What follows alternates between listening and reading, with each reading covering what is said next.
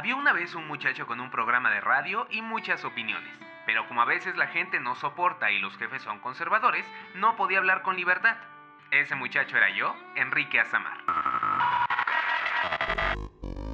Así nació Vómito Mental, el podcastito desordenado y transparente en el que hablo de libros, cine, series y otros temas que me apasionan. Este es un espacio seguro para todos, todas y todes. Sígueme en Instagram, arroba Vómito Mental Podcast. Gracias por escuchar.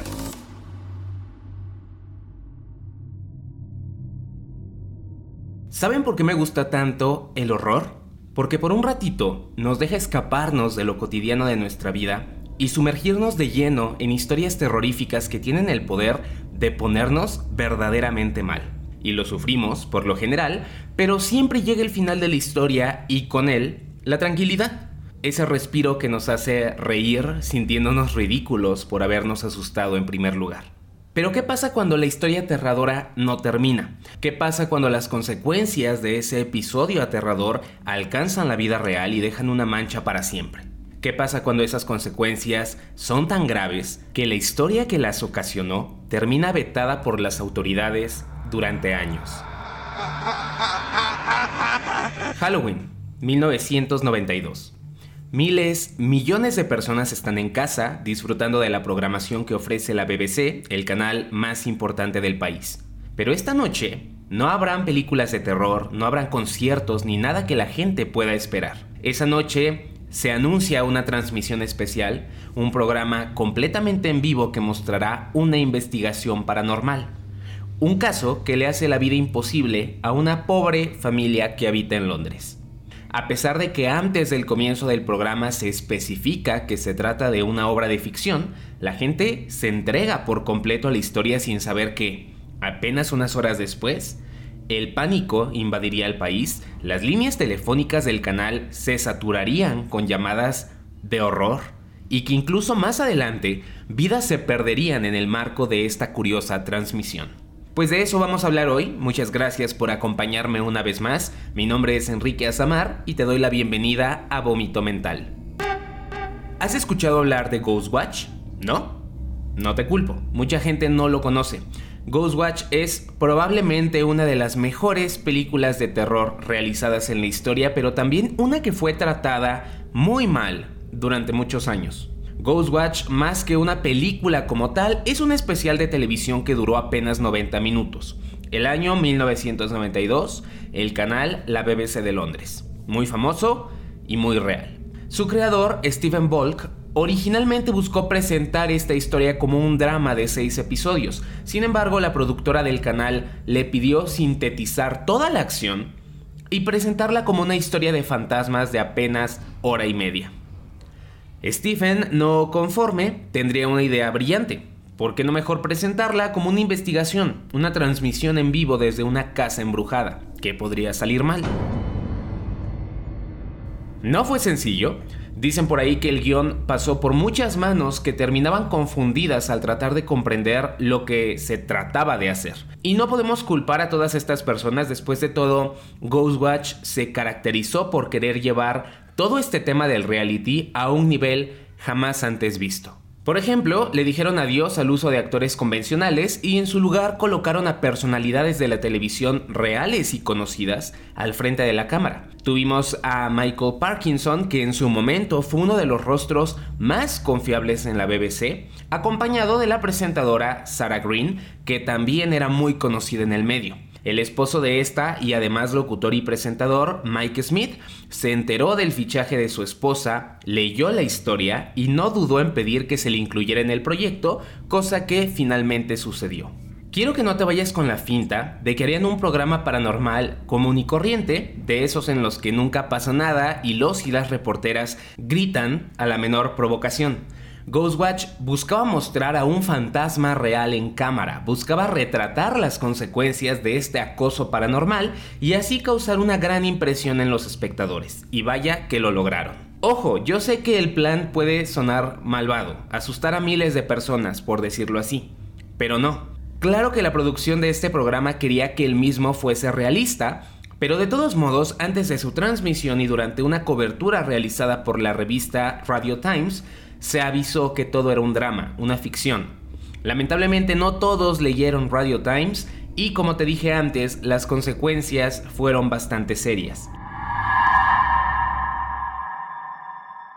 Comienza el programa.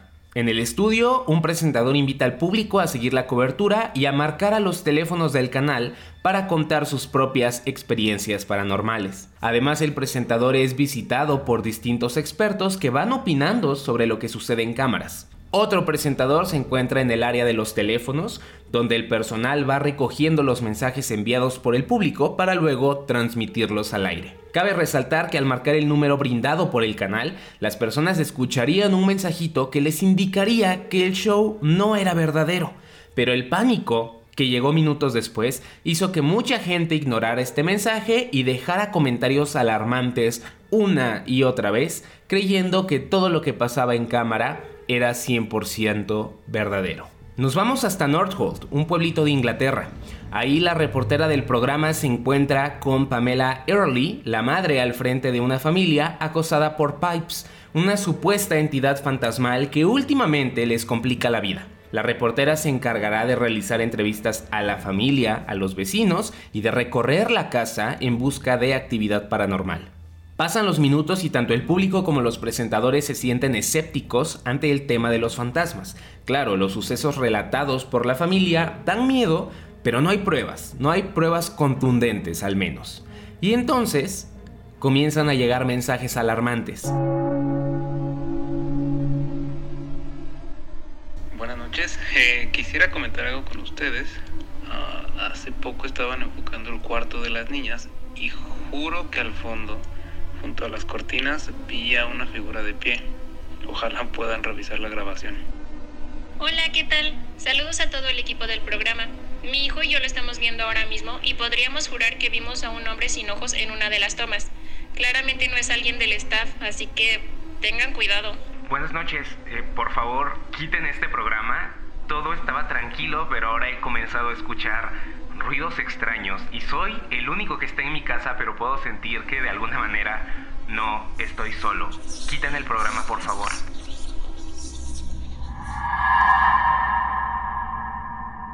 Los eventos paranormales son revisados en vivo y cada vez suceden con más frecuencia.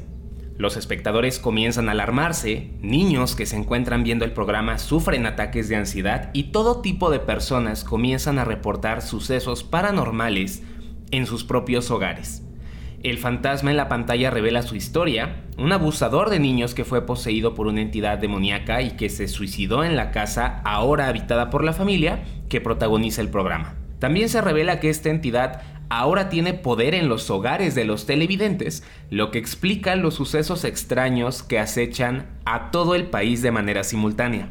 En la casa investigada todos entran en pánico, y la reportera desaparece en vivo tras un encuentro directo con el fantasma. En el estudio, el equipo sale de emergencia al comenzar a experimentar ataques como salidos de una película de terror.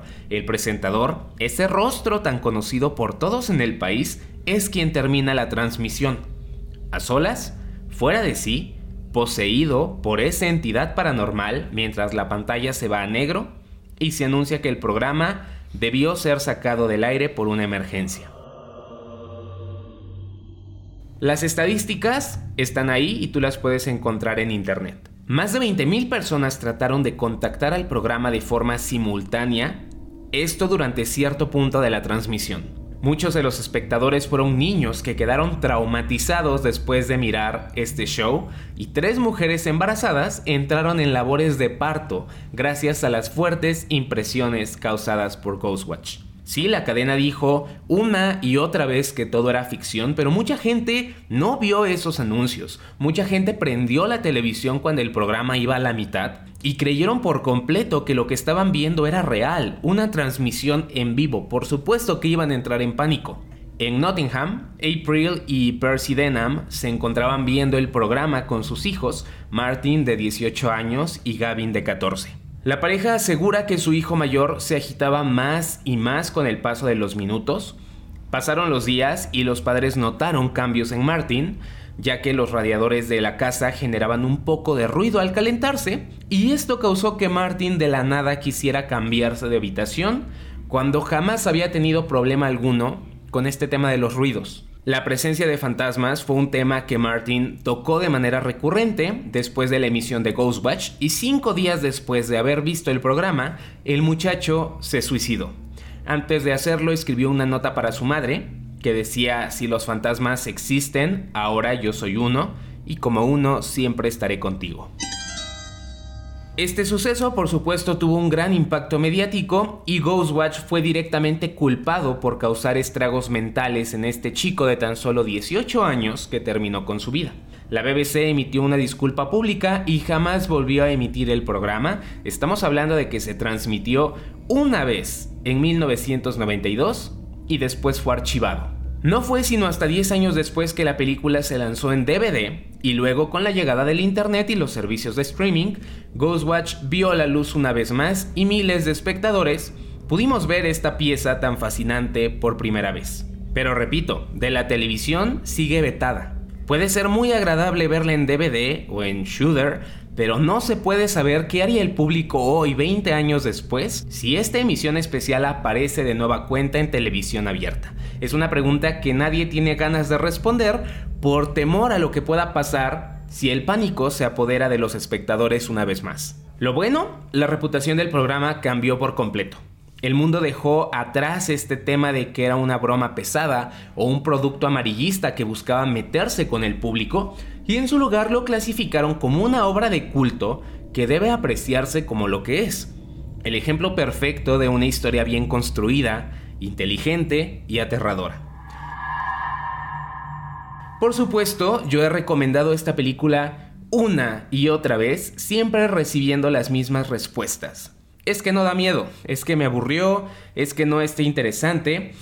Vaya, es muy fácil decirlo cuando no se conoce el contexto ni la histeria que Ghostwatch causó en su momento, por eso he querido compartir todo eso contigo el día de hoy, esperando que te atrevas a buscar el programa en internet y que como a mí te ponga la piel de gallina y la ansiedad a todo lo que da. Ghostwatch está en mi top 5 de películas de terror favoritas de todos los tiempos y creo que es la película perfecta para ver en octubre sabiendo que Halloween y el Día de Muertos están a la vuelta de la esquina. Espero haberte convencido y que te animes a buscarla y que después me cuentes qué te pareció. Recuerda que puedes seguirme en redes sociales, me encuentras como arroba vómito mental podcast en Instagram y si has llegado hasta aquí, por favor, ve al último post en esta red social y deja un emoji de fantasma en los comentarios. Yo soy Enrique Azamar, te agradezco un montón tu compañía, espero que me acompañes en el próximo episodio de Vómito Mental. Hasta la próxima. Así termina Vómito Mental. Si te gustó este episodio, no olvides seguirme en Instagram. Me encuentras como arroba vómito mental podcast. Espero tus comentarios. Yo soy Enrique Azamar y te agradezco un montón por escuchar. Hasta la próxima.